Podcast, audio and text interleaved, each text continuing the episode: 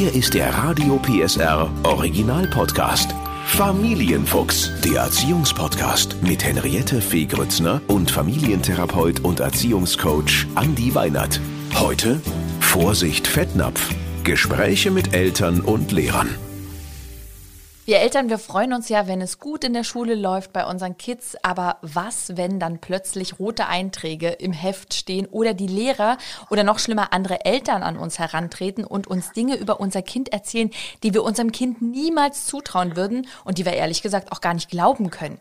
Wie führe ich Gespräche mit Lehrern und anderen Eltern, wenn es klemmt, ohne dass es zum großen Krach kommt? Das weiß unser Familiencoach Andi Weinert. Hallo. Hallo Henriette. Sag mal, Andi, ganz am Anfang mal die Frage, was ist dein Gefühl, vielleicht auch aus deiner ähm, praktischen Erfahrung, mischen sich Eltern generell zu viel oder zu wenig in Auseinandersetzungen ein? Also ich glaube, da gibt es tatsächlich beides. Ne? Also ähm, tendenziell würde ich sagen, ist es relativ schwierig ja für uns immer so ein Stück weit auch auszuloten, Mensch, an welchem Punkt muss ich mich einmischen? Und äh, ich glaube, manche Eltern tun sich so ein bisschen schwer vielleicht auch die diese Frage für sich selber zu beantworten. Da gibt es vielleicht welche, die als Automatismus immer sehr schnell auch dabei sind, ins Gespräch mit dem Lehrer oder Erzieher auch zu gehen. Mhm. Und dann gibt es manche, die vielleicht auch ganz einfach sagen, so, ach, das, wenn, wenn die äh, Pädagogen was haben, dann kommen die schon zu mir und dann werden die schon auch mit mir sprechen. Wir gehen jetzt mal ganz konkrete Beispiele durch äh, und können ja so ein bisschen mal rausarbeiten, wo sollte das Kind wirklich die Konflikte alleine klären und wo braucht es wirklich meine Unterstützung? Also ich glaube, wo es ganz klar ist, dass es Unterstützung braucht, ist, wenn wir beispielsweise an einem Punkt sind, dass ich merke, es gibt andauernde Konflikte in der mhm. Schule. Ähm, das kann mit dem Lehrer sein, das kann mit Mitschülern auch sein. Ähm, immer wenn ich so das Gefühl bekomme, Mensch, das Kind ist jetzt äh, bedrückt, besorgt und äh, schafft es vielleicht auch nicht aus eigener Kraft, einen bestimmten Konflikt für sich selber zu lösen, ist es sinnvoll, dann auch in ein entsprechendes Gespräch zu gehen. Ein zweiter Punkt, wo ich glaube, dass man ähm, Unterstützung mit dem Kind gemeinsam auch suchen sollte, ist, wenn beispielsweise bekannt ist, dass es in der Schule bestimmte Leistungsschwächen gibt. Also mhm. wenn wir klassisch bei so Schulleistungsstörungen bleiben, das Lesen, Schreiben schwerfällt, dann ist das wichtig, sich da auch mit dem Lehrer zu abzustimmen. Ja. Und der dritte Punkt, wo es, glaube ich, sinnvoll ist, in jedem Fall auch in den Abgleich zu gehen, wenn ich merke, dass so bestimmte ja, Rückmeldungen von Eltern, wie du gerade schon gesagt hast, oder auch von Lehrern, erstmal so gar nicht zu dem passen, wie ich das Kind bei mir zu Hause erlebe.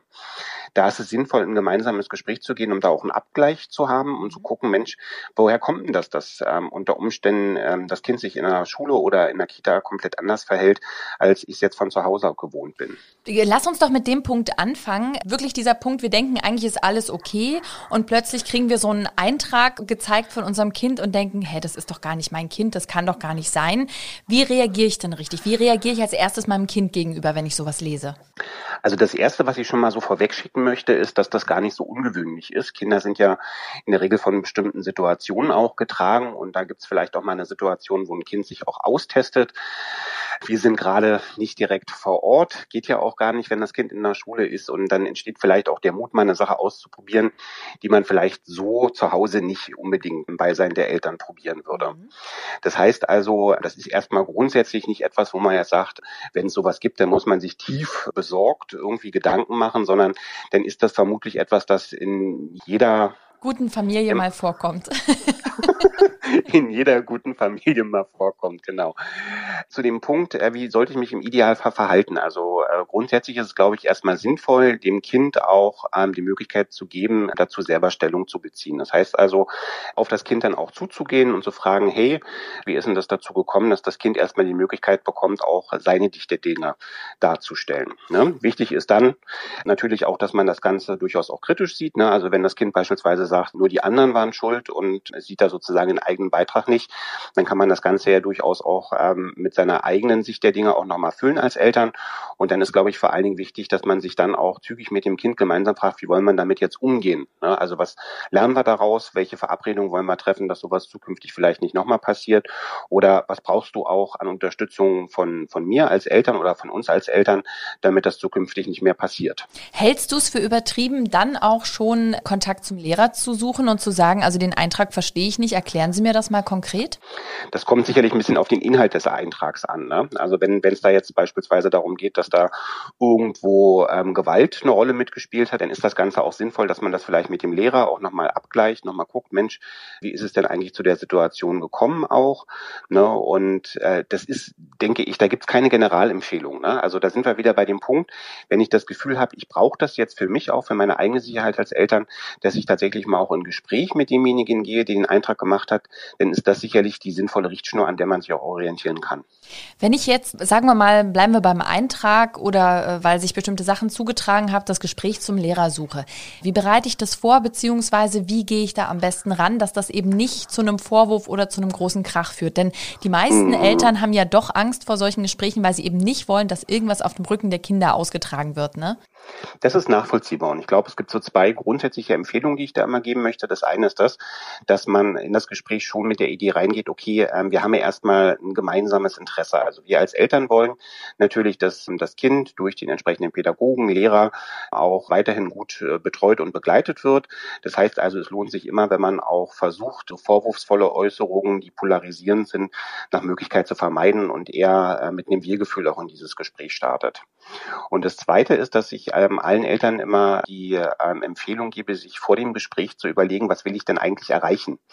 Weil ganz oft werden so Gespräche, die so in der Ziellosigkeit auch irgendwie enden, dann eben oft auch dadurch begründet, dass die Eltern gar nicht so direkt wissen, Mensch, was will ich denn jetzt eigentlich? Will ich Verständnis beim Lehrer wecken? Habe ich hm, Interesse daran zu verstehen, warum sieht denn der Lehrer das jetzt auch so?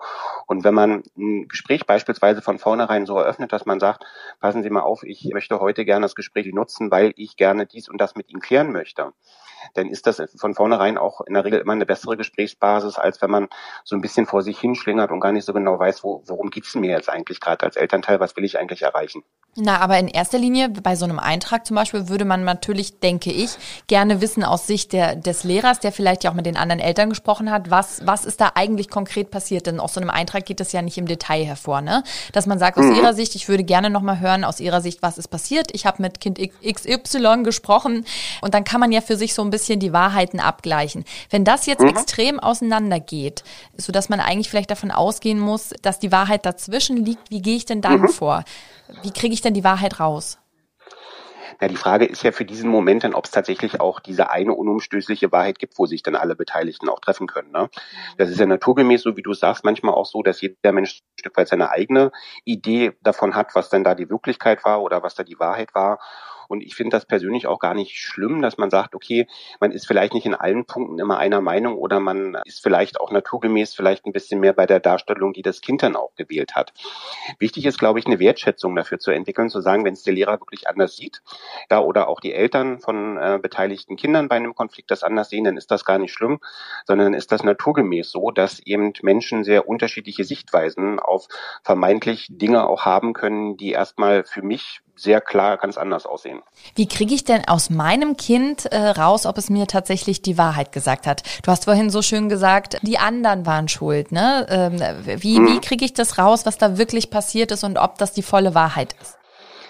Ja, das kommt natürlich ein Stück weit erstmal darauf an. Also einfacher wird's, wenn ich von vornherein versuche, eine vertrauensvolle Beziehung zu meinem Kind auch aufzubauen und das Kind auch nicht Angst haben muss, wenn es vielleicht auch eigene Fehler eingesteht oder sagt, Mensch, ich glaube, ich habe da auch selber ein bisschen was dazu beigetragen, dass das so gelaufen ist. Das kann man dem Kind auch in Aussicht stellen, dass man dem Kind also sagt, hey, du, ich kann jetzt gerade verstehen, du hast vielleicht auch Angst davor, vor negativen Konsequenzen. Aber worum es mir jetzt erstmal geht, ist, dass wir auch miteinander gemeinsam lernen, dass wenn man mal eine Sache nicht so toll gemacht hat, ich sage jetzt mal so auf gut Deutsch, du einfach auch Bockmist äh, verzapft hast, dass du dazu lernst zu stehen und merkst, das Leben geht dann auch weiter. Ne? Also natürlich, man muss zu dem stehen, was man da falsch gemacht hat, aber es ist auch nichts Schlimmes. Ansonsten kann es auch tatsächlich sinnvoll sein, das habe ich selber auch mit Tadir schon einige Male so erlebt, dass man gar nicht den Anspruch hat zu sagen, man will jetzt die Wahrheit in dieser Situation, in diesem Moment direkt klären, sondern dass man dem Kind die Möglichkeit gibt zu sagen, hey komm, denk einfach nochmal drüber nach und vielleicht denkst du morgen darüber ja nochmal ein bisschen anders und da bin ich auch gerne gesprächsbereit nochmal. Oder man gibt dem Kind auch tatsächlich die Möglichkeit, ähm, den Zweifel auch mal äh, zu benennen, dass man also ganz klar auch sagt, hey, ich glaube die Geschichte nicht 100 Prozent, was jetzt nicht daran liegt, dass ich ich für eine Lügner halte, sondern da sind für mich einfach ein paar Sachen in der Schilderung schief. Wenn du da sozusagen nochmal das Bedürfnis hast, mit mir drüber sprechen zu wollen und das ein bisschen anders auch darstellen zu wollen, bin ich gerne offen für ein Gespräch.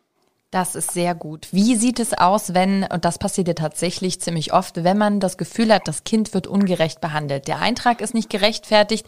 Man findet das als Eltern überhaupt nicht so schlimm, dass das passiert ist. Oder sogar, damit kommen wir aufs Thema Benotung. Man hat das Gefühl, keine Ahnung, Beispiel Gedicht aufgesagt, das kann gar nicht so schlimm gelaufen. Wieso kriegt mein Kind eigentlich immer eine drei? Man hat das Gefühl, da stimmt was in der, ähm, in dem Rahmen der, sagen wir mal, mündlichen Benotung nicht. Wie spreche ich so ein Thema an, wenn ich den Lehrer wirklich damit konfrontiere? Konfrontiere, zu sagen, äh, ich glaube, Sie haben da ein Vorurteil oder da stimmt was nicht?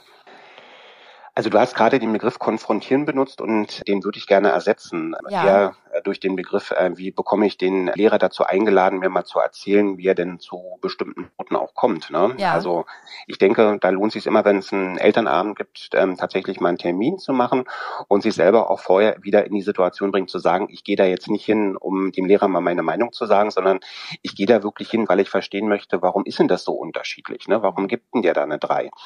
Und wenn man den Lehrer einfach tatsächlich mal so von, seinen, von, von, von seiner Wahrnehmung berichtet, sagt, äh, also was, was ist denn da passiert? Es kann ja auch eben tatsächlich sein, dass man viel für ein Gedicht gelernt hat, das Kind zu Hause das mit Bravour vorgetragen hat, aber die Aufregung dann in der Schule vor der Klasse beispielsweise dazu geführt hat, dass das Kind in der Aufregung vielleicht einfach Passagen auch vergessen hat. Das ist ja dann gar nicht schlimm und das ist vielleicht dem Kind auch gar nicht so aufgefallen und dann kommt es nach Hause und ist vielleicht selber auch ein bisschen enttäuscht von der drei so dass es in jedem Fall immer sinnvoll ist, wenn ich das Gefühl habe, irgendwas läuft hier gerade nicht so, wie ich das nachvollziehen kann. Ich will ganz bewusst auch den Begriff ungerecht in dem Zusammenhang auch ein bisschen vermeiden, dass man dann eben den Lehrer auch dazu einlädt, einfach mal auch zu berichten. Wie ist denn seine Einstellung? Gibt Lehrer, die haben tatsächlich die Einstellung, die sagen, eine 3 ist eine gute Zensur. Das muss ich wissen, weil dann weiß ich auch, dass der Lehrer unter Umständen auch mit den Dreien viel, viel großzügiger unterwegs ist als ein Lehrer, der sagt, nee, eine 3 ist irgendwie die Mitte der Notenskala und ähm, wenn ein Kind was äh, gut macht, dann kriegt es auch die zwei und wenn es auf dem Weg ist, was sehr gut zu machen, dann kriegt es auch mal eine Eins. Da geht es dann tatsächlich darum zu verstehen, welchen, welchen Wert hat eine bestimmte Note auch äh, für den Lehrer als Persönlichkeit dann. Was machen wir denn mit unseren kleinen Klassenclowns? Äh, der ein oder andere wird sich angesprochen fühlen. Ne? Bespreche ich das mit äh, beim Lehrer an? Bespreche ich das mit dem Kind? Lasse ich sowas durchgehen? Ich sage, es ist eben ein Klassenclown, ist eben so. Wie, was machen wir mit solchen kleinen Mäusen? Da hast du, glaube ich, schon die ganze Facette so in deiner Fragestellung auch ähm, gut abgebildet. Ne? Also das eine, was ich mich natürlich fragen muss, ist, wie will ich eigentlich selber damit umgehen, dass ich weiß, dass mein Kind vielleicht sehr impulsiv ist, dass es sozusagen Unterhaltungstalent in der Klasse auch zeigt. Das kann ja für einen Elternteil komplett okay sein, weil man vielleicht selber auch so ein Stück weit das in seiner Grundpersönlichkeit so drin hat und sagt, da kann ich mich relativ gut selbst mit entspannen. Aber ähm, Schule ist ja auch ein Ort, in dem bestimmte Regeln auch existieren müssen. Ähm, und ich denke, denke schon, dass man mit einem Kind dann auch ins Gespräch gehen sollte und sagen sollte, jetzt mal losgelöst davon, dass das vielleicht zu deiner Person passt. Ähm, wir müssen uns einfach auch dazu bringen oder du musst dich dazu bringen, in der Schule einfach auch dir klar zu machen, wenn du andere Mitschüler ablenkst, dann ist das nachteilig für die. Ja, und das ist auch nachteilig für dich, weil das Ablenken, das lenkt dich vom Unterricht ab, das lenkt aber auch denjenigen ab, den du dann ablenkst. Und das führt auch dazu, dass du vielleicht an der einen oder anderen Stelle mal eine Note schlechter wirst, genau weil du dieses Verhalten auch zeigst. Ja. Okay, was mache ich mit den Kindern, wo ich das Gefühl habe, das findet sich schon, aber so richtig finden die keinen Anschluss in der Klasse? Spreche ich da mit den Lehrern? Macht man sich da gemeinsam einen Plan? Bespricht man sich da mit dem Kind? Ne, wo man so sagt, das ist so ein bisschen ein ruhiges Kind, das geht unter und kommt nicht so richtig an. Ich glaube, da ist es ganz wichtig, dass man erstmal darauf achtet, dass man da nichts über den Kopf des Kindes hinweg macht. Ne? Also das Kind fragen, wo wünschst du dir von mir Unterstützung? Brauchst du vielleicht überhaupt Unterstützung? Und da muss es vielleicht auch gar nicht unbedingt die Schule als Ort sein, sondern da kann man ja auch einfach mal sagen, okay, wollen wir vielleicht mal eine kleine Party machen? Wollen wir mal Leute einladen? Wollen wir mal irgendwie vielleicht gemeinsames Backen mit ein paar befreundeten Klassenkameraden machen? Das heißt also, da kann man sich ja so einen kleinen Schlachtplan mit dem Kind gemeinsam überlegen, was dann auch passt. Und das finde ich auch nochmal einen ganz wichtigen Punkt, das Kind eben auch fragen, was möchte es eigentlich. Ne? Also ja. weil es gibt einfach auch Kinder, die suchen jetzt gar nicht nach zehn oder 15 Freundschaften, sondern die suchen nach der einen, die dann auch fest ist und die dann auch kontinuierlich ist und die braucht in der Regel auch ein bisschen Zeit. Ja. bis man die gefunden hat. Ja, da, da kann man auch einfach sagen, das wird schon, du wirst noch jemanden finden und vielleicht kann man ja den einen oder anderen einladen und mal gucken, ob es der oder diejenige ist. Richtig. Jetzt haben wir das Thema Lehrer so ein bisschen abgedeckt. Das ist ja wirklich ein heikles Thema, aber ein anderes heikles Thema ist auch immer wieder, wann und wie spreche ich mit Eltern von anderen Kindern, wenn es da zu Konflikten kommt, auch zu wiederkehrenden Konflikten, ja, bis hin zu, dass die Kinder sich immer wieder prügeln oder sich Sachen wegnehmen oder andere Sachen eben vorfallen. Das muss man ja nicht immer über den Lehrer regeln. Was ist dein Tipp, dass die Kinder untereinander klären lassen oder auch, was ich auch im Umfeld gehört habe, das andere Kind mal ansprechen oder sollten das die. Eltern untereinander klären? Was ist dein Tipp? Ich glaube, das darf die volle Facette sein. Ne? Also die Kinder sollten natürlich für ihre eigene Problemlösekompetenz erstmal dazu gebracht werden, äh, zu versuchen, einen Konflikt wirklich aus eigener Kraft auch zu lösen. Wenn ich merke, dass das schwer fällt, dann kann man tatsächlich ja auch mal mit dem ähm, Kind auch sprechen. Im Idealfall spricht man, wenn man merkt, okay, das ist ein anhaltender Konflikt, auch mal mit den Eltern. Man befragt die vielleicht einfach mal, wie die die Dinge so sehen. Wenn die da sehr entspannt sind und sagen, Mensch, mich, für mich ist das gar nicht ein großes Problem, die raufen sich eben einfach miteinander, dann kann ich ja tatsächlich das Kind Kind auch selber mal ansprechen. Da ist aus meiner Sicht immer nur das ganz Wichtige auch da wieder, das Kind fragen, ähm, wo möchtest du meine Unterstützung auch haben? Weil über den Kopf des Kindes hinweg dann zu sagen, ich spreche jetzt einfach mit den Eltern und versuche die Sache zu klären, das kann ähm, nicht nur für das Kind dann sehr peinlich werden, das kann auch die Situation zum Kind belasten, weil es sich einfach ein Stück weit von mir als Elternteil dann vielleicht auch übergangen fühlt. Ja, was mache ich denn, wenn man mit den anderen Eltern spricht und äh, jetzt kennen wir das alle, man verteidigt natürlich sein eigenes Kind, wenn wenn man da gar nicht weiterkommt und auf keine offenen Ohren stößt? Da muss man, glaube ich, im Endeffekt aus meiner Sicht viel Geduld aufbringen, ne? weil so ein Konflikt, den kann man ja dann in so einer Situation meistens auch nur dadurch versuchen zu lösen, indem man immer und immer wieder auch ins Gespräch geht. Und im Zweifelsfall eben, wenn man merkt, okay, man kommt überhaupt nicht zu einer gemeinsamen Lösung, eben einfach auch nochmal versuchen, einen sozusagen Dritten extern oder vielleicht auch einen dritten neutraleren Partner mit ans Boot zu holen, dass man sagt, okay, jetzt macht es vielleicht doch mal Sinn, mit dem Klassenlehrer nochmal gemeinsam ein Gespräch zu suchen oder eben auch, wenn der Klassenlehrer da vielleicht nicht so offen für ist, dass man vielleicht auch mal überlegt, macht Sinn, irgendwie äh, mit dem Elternrat zu sprechen oder macht das Sinn, da vielleicht sogar ähm, extern ähm, durch eine Beratungsstelle sich äh, auch entsprechend Unterstützung zu holen. Jetzt hast du es gerade schon angesprochen, das wäre tatsächlich auch noch eine wichtige Frage von mir. Wann braucht es Hilfe von außen? Wann äh, sagst du, ist es wirklich Zeit, die Schulleitung mit ins Boot zu holen oder die Elternvertreter, Beratungsstellen, Psychologen? Wo ist dann so der Punkt, wo du sagst, jetzt wird es wirklich Zeit? Also ich glaube, ein wichtiger Punkt ist, wenn ich merke, ich komme trotz meiner Unterstützung, komme ich tatsächlich nicht weiter, dass man dann auch für sich selber überlegt, okay, wo kann ich mir jetzt selber Unterstützung auch holen?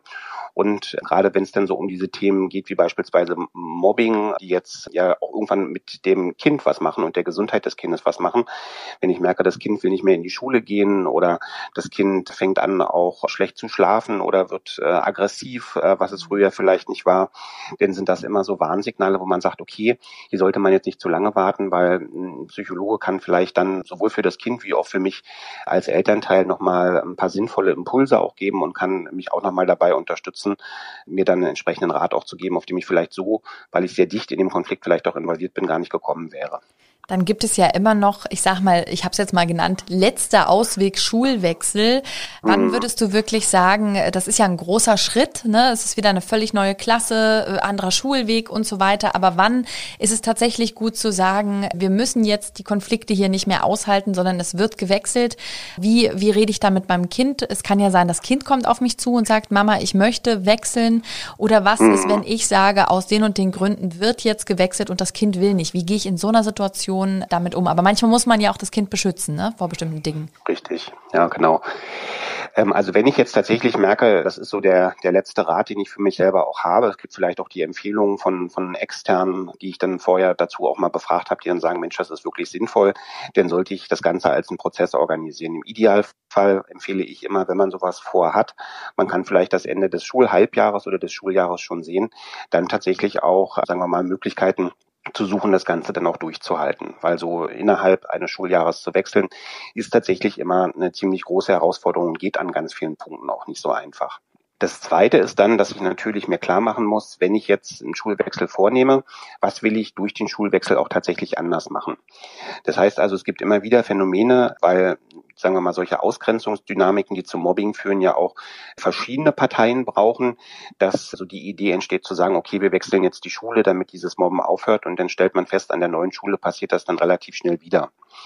Also naturgemäß ist dann der Wechsel ähm, der Schule schon ein wichtiger Schritt, aber es ist eben auch nicht der einzige, weil ich letztlich mit dem Kind auch gemeinsam gucken muss, was wollen wir beim nächsten Mal auch anders machen.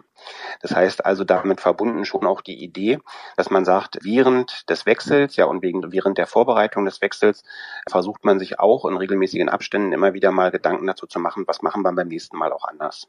Genau, und man kann sich, es ist ja doch ein großer Schritt, in jedem Fall bei Beratungsstellen auch Hilfe holen, um zu, herauszubekommen, genau. ist das dann wirklich ein notwendiger Schritt? Aber wenn er notwendig ist, dann sollte man den auch gehen.